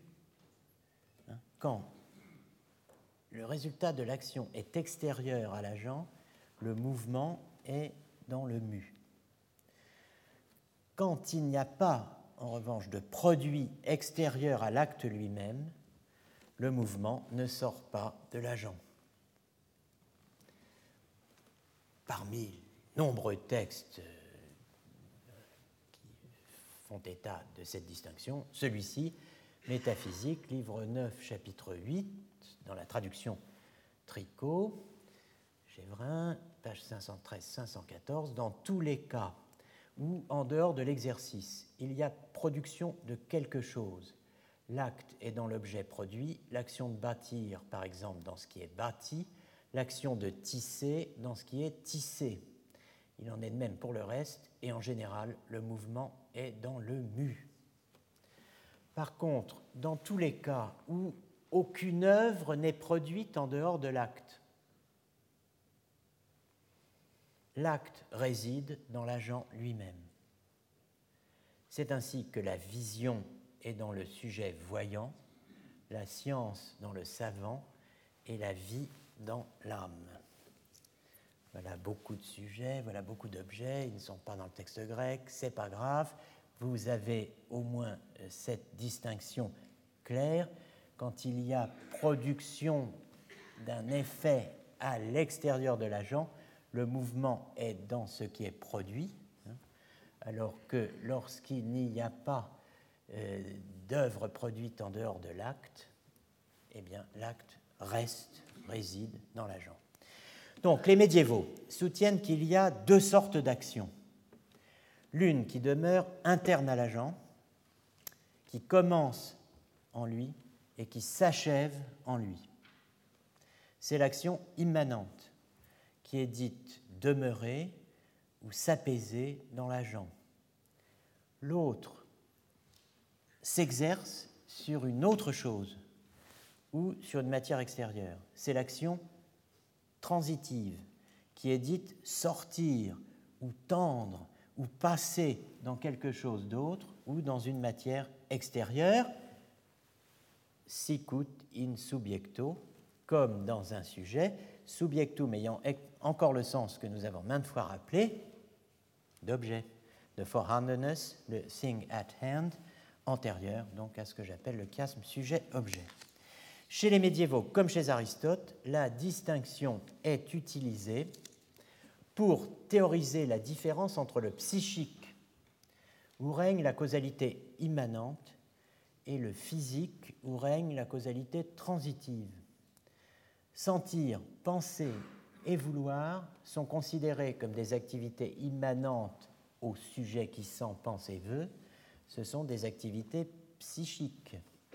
Dans l'activité physique, en revanche, l'action de l'agent passe, aboutit à, se termine dans le patient, comme par exemple l'action de chauffer pour le feu ou de bâtir pour l'architecte. Un exemple parmi des dizaines, euh, ce euh, texte tiré du commentaire des sentences de Thomas d'Aquin. Il faut dire, que, comme le rapporte Aristote, certaines des actions, quedam actionum, certaines des actions hein, passent dans la matière extérieure, sur laquelle elles opèrent, operantur aliquem effectum, un effet, comme on le voit dans les actions naturelles, les actions physiques, où le feu chauffe le bois, et les œuvres artisanales, où l'ouvrier construit la maison avec une matière. Et en de telles choses, in talibus, actio est recepta in eo quod fit, permodum passionis. En de telles choses, l'action est reçue dans ce qui est fait sur un mode de passion, dans la mesure où le mouvement est dans le mu comme dans un sujet. C'est pourquoi pour elle, c'est dans ce qui agit que l'on trouve l'action et dans ce qui subit que l'on trouve la passion. Mais quedam vero sunt que in exteriorem materiam non transeunt ut effectum aliquem circa ipsam producant. Mais il y en a certaines actions qui ne passent pas dans la matière extérieure pour produire un effet sur elle, comme c'est le cas dans la vision, qui, comme elle est l'action de celui qui voit, ne produit aucun effet dans la chose vue. Je vois ce mur, rien n'arrive à ce mur du fait que je le vois aucun effet n'est produit en lui, c'est en moi que se produit quelque chose, à savoir qu'il y a vue du mur. De telles actions qu'on appelle au sens propre des opérations sont seulement dans ceux-là même qui opèrent, dit Thomas d'Aquin. C'est cette distinction, on pourrait citer 20 passages, n'est-ce pas, euh, identiques. Hein. C'est cette distinction que reprend Chisholm en la transposant de l'action, donc théorie de l'action, action immanente, action transitive, en la transposant de l'action à la causalité. Et en connectant cette distinction entre deux formes de causalité à la distinction entre acte impéré, c'est-à-dire acte commandé, et acte élicité. Tel qu'il la reformule, la causalité transitive est définie par Chisholm comme une causalité entre événements, entre deux événements. Un événement E1 cause un autre événement, l'événement E2. Ce que j'ai noté, ça n'a aucune valeur formelle, n'est-ce pas? C'est une notation mnémotechnique, ça illustre. E1 cause E2. Pas Chisholm. Hein. Donc, transient causation when one event causes some other event. La causalité immanente, selon Chisholm, est une causalité entre un agent et un événement. Entre un agent et un état de choses. On peut noter A, cause, agent, cause, événement. Immanent causation, when an agent causes an event or state of affairs. Donc le problème de Chisholm est de trouver une voie moyenne entre deux affirmations maximalistes qui correspondent respectivement au déterminisme et à l'indéterminisme dont nous sommes partis euh, durant cette séance.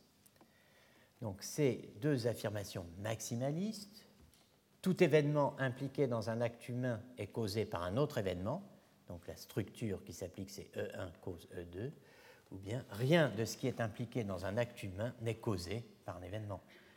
Ce n'est pas le cas que un événement 1 en cause un autre.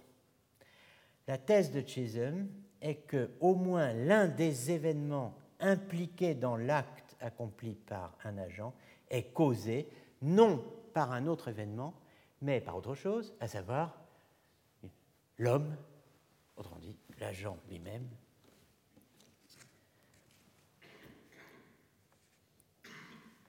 Événements naturels et activités humaines se distinguent donc par le mode de causalité.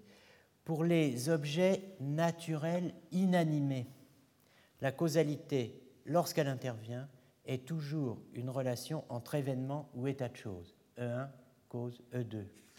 En revanche, lorsqu'un homme est responsable d'un acte particulier, il doit y avoir alors un événement ou un ensemble d'événements qui soit causé non pas par d'autres événements ou état de choses, mais par l'agent, quelle que soit par ailleurs la nature de celui-ci.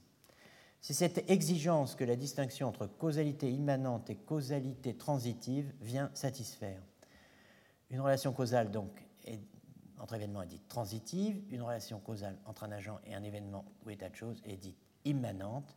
On le voit, Chisholm transpose la distinction médiévale des deux formes d'action et il le reconnaît lui-même. Hein. Voilà ce qu'il disait, paragraphe 6, j'emprunterai une distinction médiévale en la détournant peut-être de son sens initial, bon, le peut-être est savoureux, je, dirais que lorsqu'un événement ou état de choses, un ensemble d'événements ou d'états de choses cause un autre événement ou état de choses, nous avons alors affaire à un exemple de causalité transitive. Et je dirais que lorsqu'un agent distingué d'un événement cause un événement ou un état de choses, nous avons alors affaire à un exemple de causalité immanente. Cette terminologie, je vous la rappelle ou je vous l'indique, non pas pour le plaisir, mais euh, parce qu'elle elle détermine, elle pèse sur, elle oriente, elle encadre la plupart des discussions actuelles, modernes, sur la causalité dans le domaine des théories de l'action. Chisholm a subi un océan de critiques, n'est-ce pas, depuis 1964, vous imaginez. C'est le, job market qui exige cela aussi. Donc, euh, dans ce sens, il a eu du succès. Mais euh, bien, en tout cas, euh, ce détournement du sens initial, malgré tout, s'explique J'emprunterai une distinction médiévale en la détournant peut-être de son sens initial. La transposition, le détournement, est fondée sur un passage canonique de la physique d'Aristote, sur le bâton qui meut la pierre et est mu par la main, laquelle est mue par l'homme, lequel meut sans être à son tour mu par autre chose. Physique, livre 7, chapitre 5, 256 à 6, 8. Le bâton meut la pierre et est par la main, laquelle est mue par l'homme, lequel meut sans être à son tour mu par autre chose. Aristote, physique donc. Hein. Alors, la main meut le bâton qui meut la pierre. La causalité est transitive la chaîne causale est impérée, elle est commandée par l'homme. L'homme meut sa main. La causalité, selon Chisholm, est euh, immanente.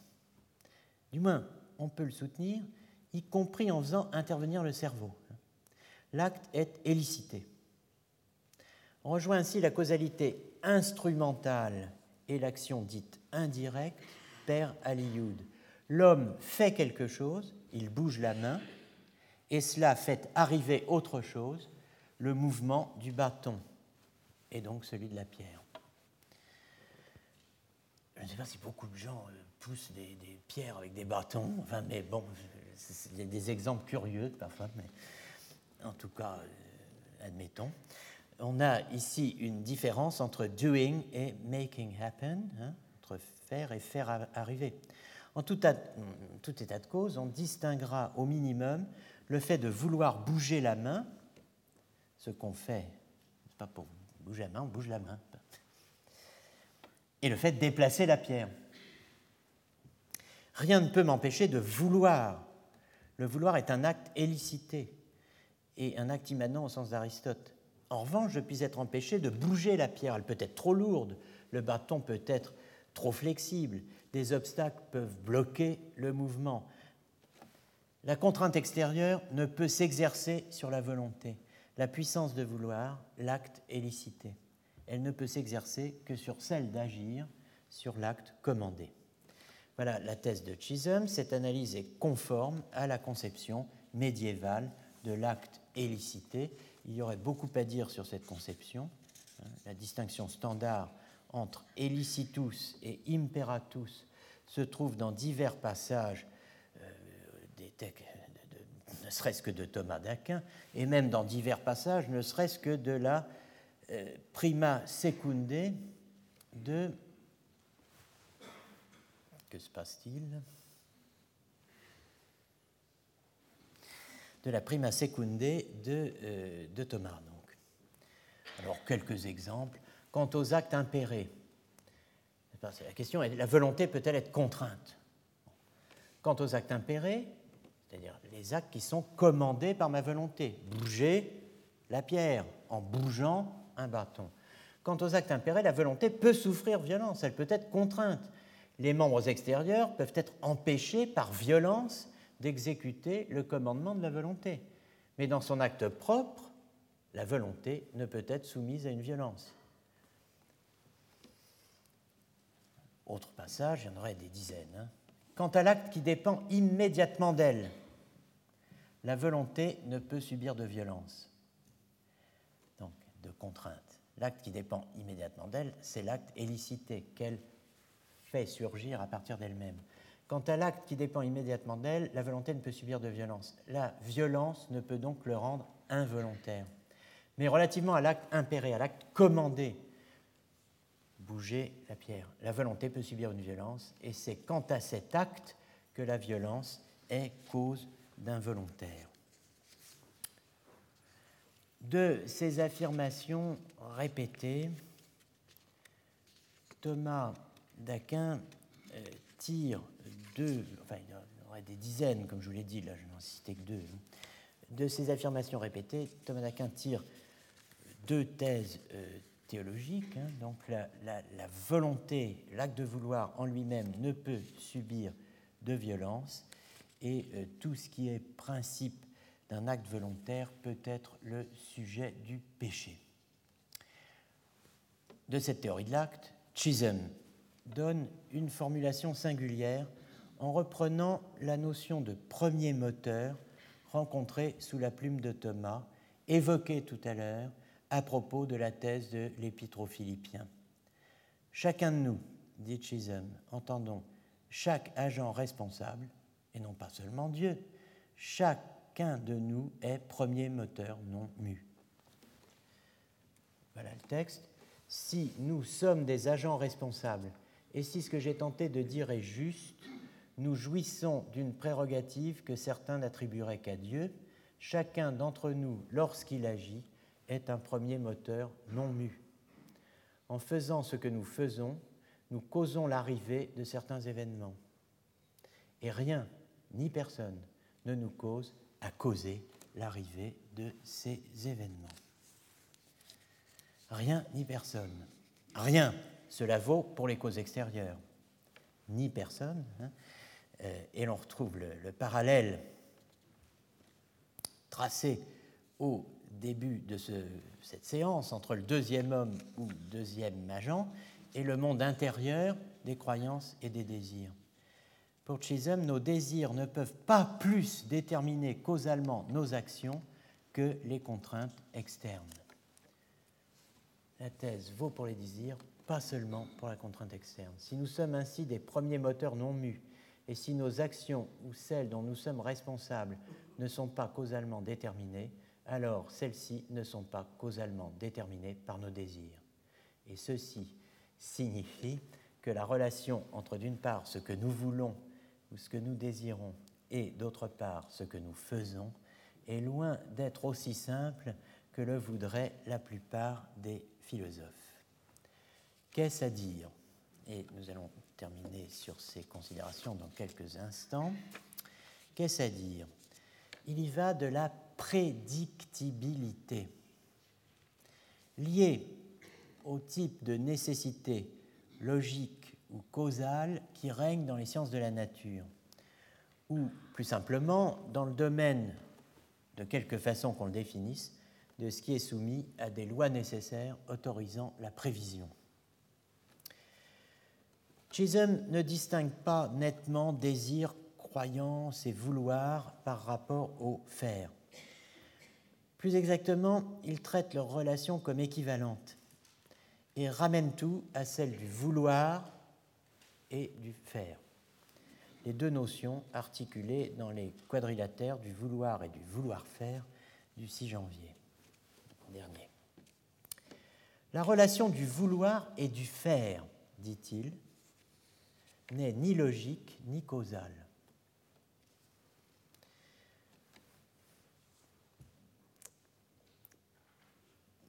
Quelques explications. Il y a deux conceptions de la relation du vouloir et du faire, selon Chisholm. La conception de Hobbes est celle de Kant. Hobbes, 1588-1679. Selon euh, Hobbes, l'approche hobbesienne, le hobbisme, comme dit, euh, comme dit Chisholm, l'approche hobbesienne est celle qui euh, prédomine de nos jours, dit Chisholm. Mais c'est la conception kantienne qui est correcte. Je souris car il y a un kantien qui sommeille, hein. tout sexagénaire. L'option hobbesienne, donc, est l'option kantienne. L'une domine, l'autre est correcte. L'option hobbesienne, le hobbisme, est celle de la prédictibilité.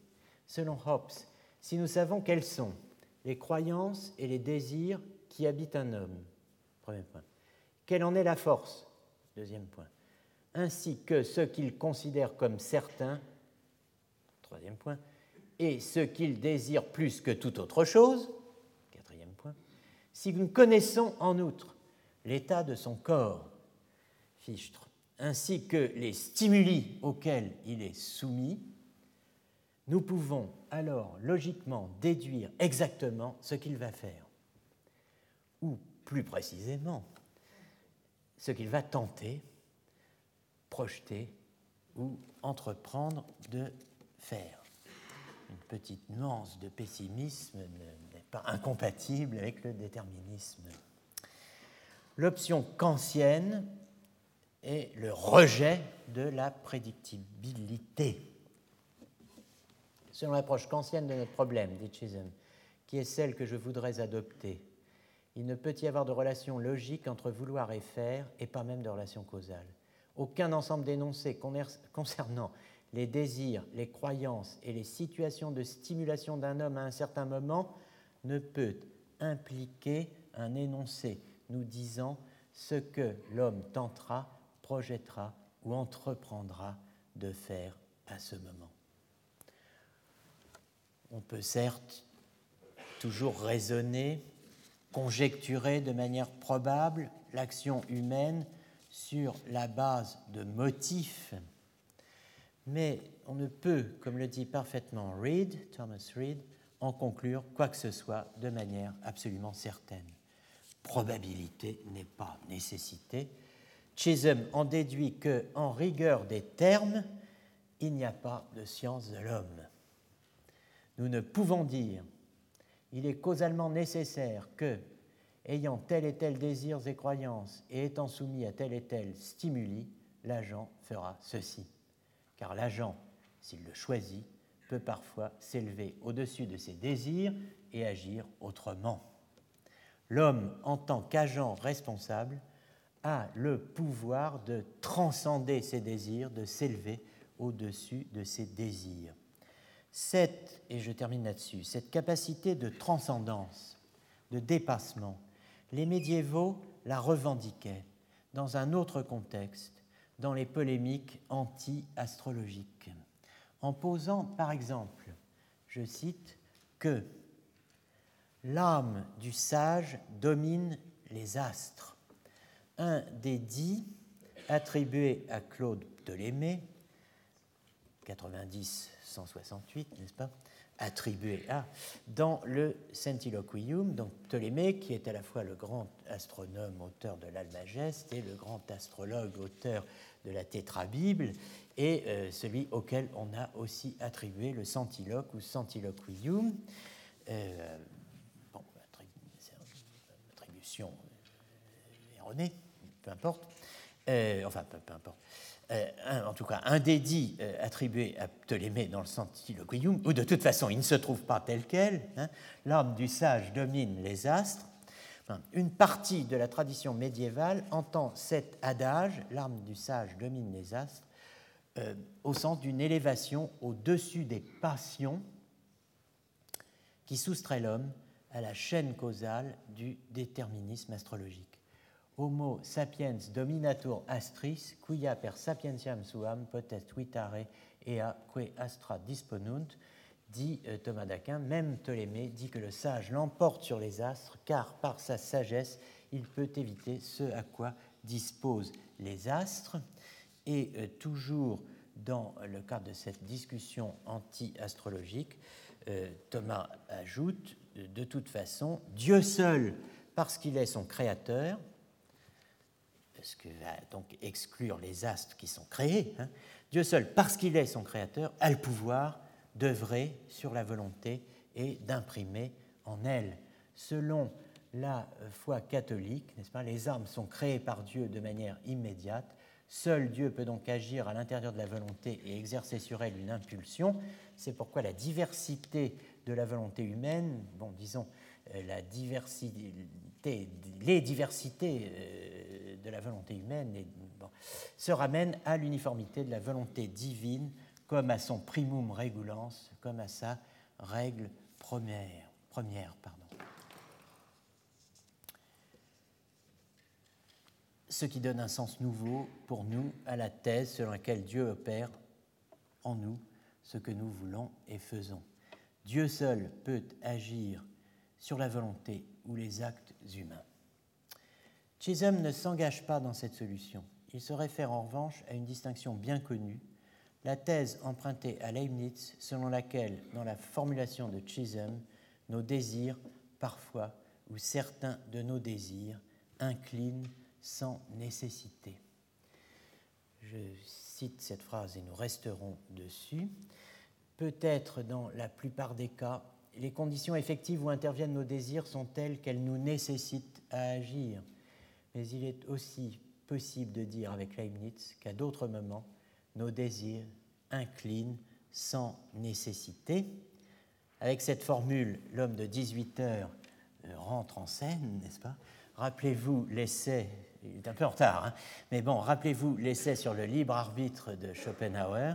Il est à présent 6 heures, 6 heures du soir, ma journée de travail est finie, je peux faire ce que je veux. Choisir d'aller me promener ou rentrer. Est-ce si sûr? Puis-je vraiment choisir de faire ce que je veux? C'est ce que se demande Leibniz dans une lettre adressée à Coste, le traducteur de Locke que cite Chisholm. Je poste aujourd'hui euh, cette lettre. Nous la recevrons euh, dans 15 jours. Merci. Retrouvez tous les enseignements du Collège de France sur www.colège-2-france.fr.